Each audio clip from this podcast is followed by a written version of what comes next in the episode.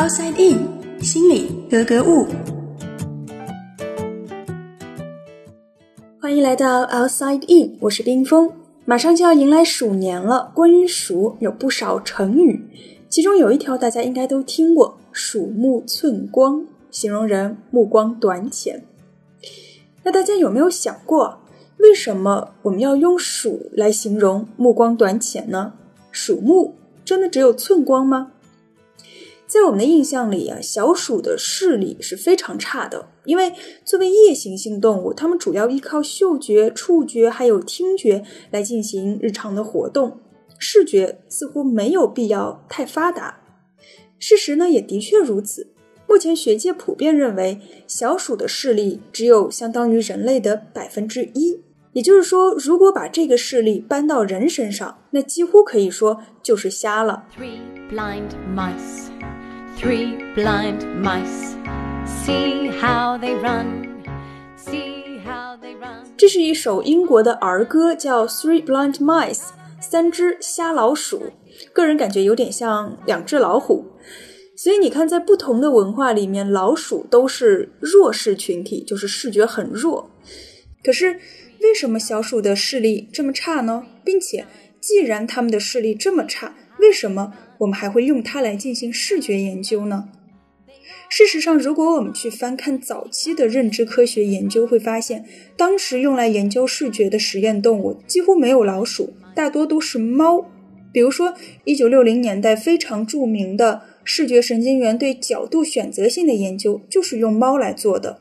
通过这个实验，人们发现，原来每个视觉神经元都有它喜欢的特定角度，比如有些呢只对水平线有反应，有些只对三十度角有反应。如果不是在他们喜欢的角度，他们是不会放电的。自那以后啊，猫还有猴子就成了科学家研究视觉的重要实验动物。事实上，我们也的确从这些动物身上找到了大脑如何将眼睛接收到的光线进行成像的重要线索。但是，作为实验用的动物，它们的繁殖周期太长了，在这一点上远远不如小鼠占优势。另一方面呢，用猫还有猴子还要面临严格的伦理道德审批，并且从技术层面上讲啊。对于神经元的精确控制与监测，也是在小鼠身上更得心应手。因此呢，不少科学家就开始研究小鼠的视觉，希望可以为人类视觉的研究找到新的突破口。那一开始呢，人们想当然的以为啊，既然小鼠的视力那么差，它们的眼睛结构应该也和人类很不同。但是结果让人有些出乎意料，我们人眼有的，像角膜、虹膜、晶状体。这些小鼠也都有，甚至连视网膜的结构也很相似。当然，它们还是会有不同的地方。那不同在哪儿呢？首先是大小。我们的眼睛虽然露出来的只有那很小的一圈，但是在它后面是一个很大的球体。有多大呢？比小鼠的头还要大。那如果我们要说小鼠和灵长类动物之间最大的也是最直观的差异，恐怕就是大脑的体积了。整个鼠脑的大小啊，只有恒河猴负责视觉部分脑区的五十分之一，而且恒河猴的初级视觉皮层的神经元数量是小鼠的一千倍，所以这样的差距也注定了小鼠的视觉和高级动物是没法比的。其次呢，就是我们眼睛里面有一个结构是小鼠没有的，那就是黄斑。黄斑是做什么的呢？它是视觉细胞最密集的地方。我们之前讲过，中央凹就是在视网膜正中间有一块凹进去的地方，那里看到的世界呢是最清晰的，而投射到中央凹附近的物体，我们看出去其实是模糊的。这个中央凹就是在黄斑区。所以，小鼠没有黄斑，就意味着它们看出去的世界很可能就是模糊不清的。这里有一个非常常用的例子，就是大家可以找来一本书，然后盯着某一页的页码看。这个时候，你会发现，是不是只有这个页码是清晰的，而这一页上的其他字其实都是模糊的？那对于小鼠来说，它们看出去的事物的清晰度，很可能就跟我们的边缘视觉的清晰度差不多。当然，话说回来，我们都不是小鼠，没有办法知道它们真正看到的世界是什么样的，这些也都只是人类的推测。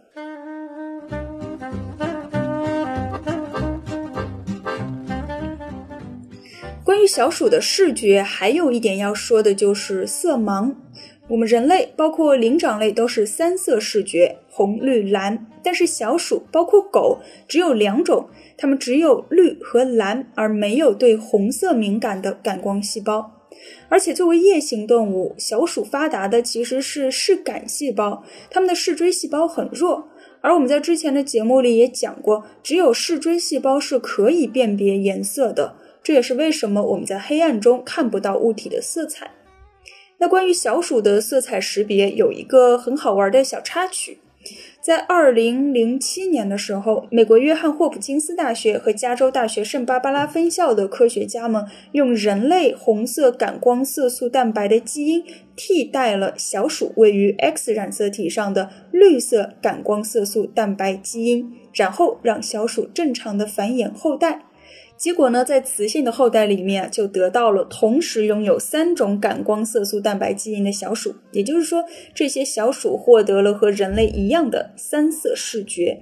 这里有一个背景知识可以补充一下，就是小鼠的感光色素蛋白的基因，蓝色呢是位于常染色体上，而绿色是位于 X 染色体上。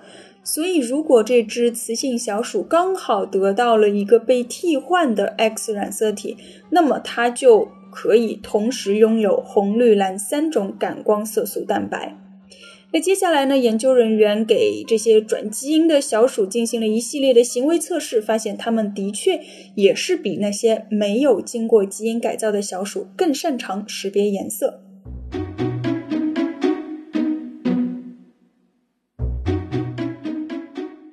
我们一直说小鼠是色盲，但是在二零一八年，《神经元》杂志上发表了一篇论文。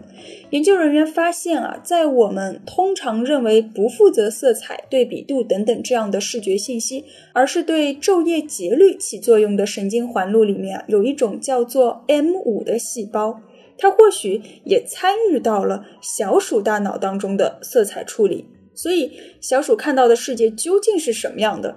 或许只有小鼠自己才会知道。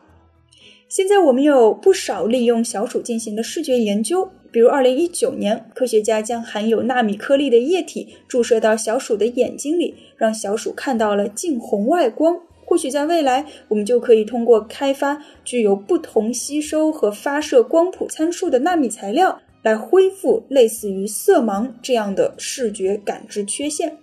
而在二零一八年呢，复旦大学的研究团队将光米纳米线阵列植入到盲小鼠的眼底，也使小鼠恢复了视觉。所以，也许在以后，我们可以利用植入性的光感受器，让盲人得以复明。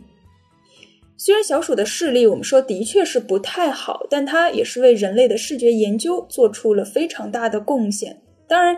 时至今日，依然有人质疑小鼠真的可以作为视觉系统研究的模式动物吗？其实，在我看来，不管怎么说，这些研究都是非常有价值的。而要把这些技术真正运用到临床，在小鼠阶段肯定也是不行的。未来我们还会有更进一步的研究与验证，这是一个相当长的过程。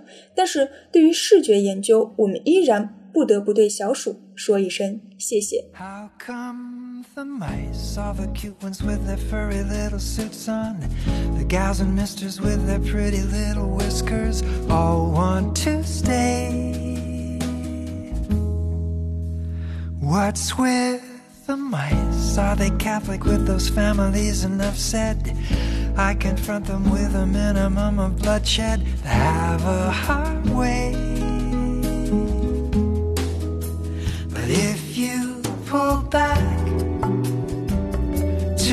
some point in the stratosphere from that great height, just like mice, we must all appear. 探索大脑，理解内心。Outside in。